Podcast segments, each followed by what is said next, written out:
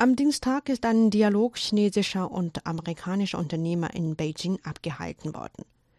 Der Dialog wurde vom Chinesischen Zentrum für internationalen wirtschaftlichen Austausch veranstaltet.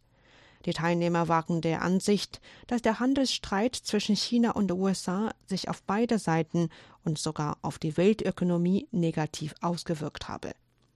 Beide Seiten sollten bei den Handelskonsultationen positive Erfolge erzielen und so bald wie möglich eine Vereinbarung erreichen.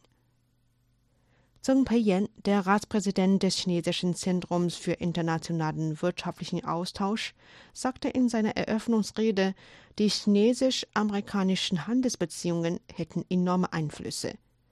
Der ständig eskalierte Handelsstreit habe nicht nur den Volkswirtschaften geschadet, sondern auch der Weltökonomie große Instabilität gebracht. Miriam Brilliant, Vizepräsident und Chef für internationale Angelegenheiten vom American Chamber of Commerce, sagte in seiner Rede, es gebe beim Handelsstreit keinen Gewinner. Der chinesisch-amerikanische Handelsstreit hat sich bereits negativ auf andere Bereiche der bilateralen Beziehungen ausgewirkt, wie zum Beispiel beim Bildungs- bzw. Kulturaustausch sowie bei der Kooperation bezüglich neuer Energien. Gleichzeitig haben die Einflüsse des Handelsstreits auf die globale Versorgungskette zu einer Schwächung der Handelszuversicht geführt. Vertreter der Unternehmen von den USA sowie anderen Teilen der Welt sind dabei, eine Vielfältigkeit des Versorgungskettensystems in Erwägung zu ziehen. Kurzfristig betrachtet ist dies weder sparsam noch effizient, aber mit einer Fortsetzung des Handelsstreits muss man so vorgehen. Miriam Brilliant fügt hinzu, beide Länder sollten bei ihren Handelskonsultationen positive Erfolge erzielen und so bald wie möglich eine Vereinbarung abschließen. Als die beiden einflussreichsten Länder weltweit tragen China und die USA für die Verstärkung des Friedens und der Prosperität und Stabilität der Welt eine wichtige Verantwortung. Beim Handelsstreit gibt es keinen Gewinner.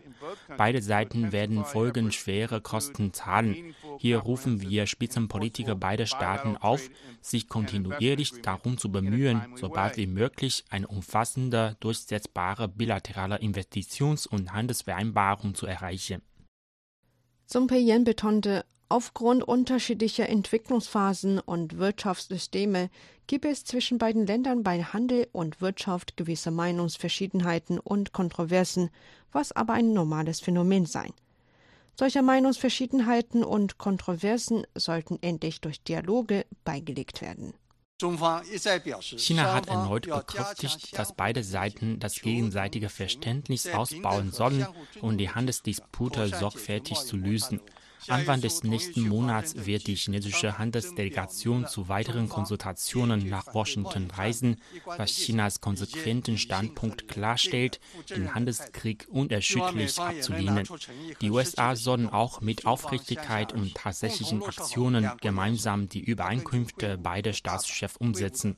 Die chinesisch-amerikanischen Beziehungen mit Koordinierung, Kooperation und Stabilität als Kern sollen vorangetrieben werden und die Grundinteressen beider Bevölkerungen zu wahren.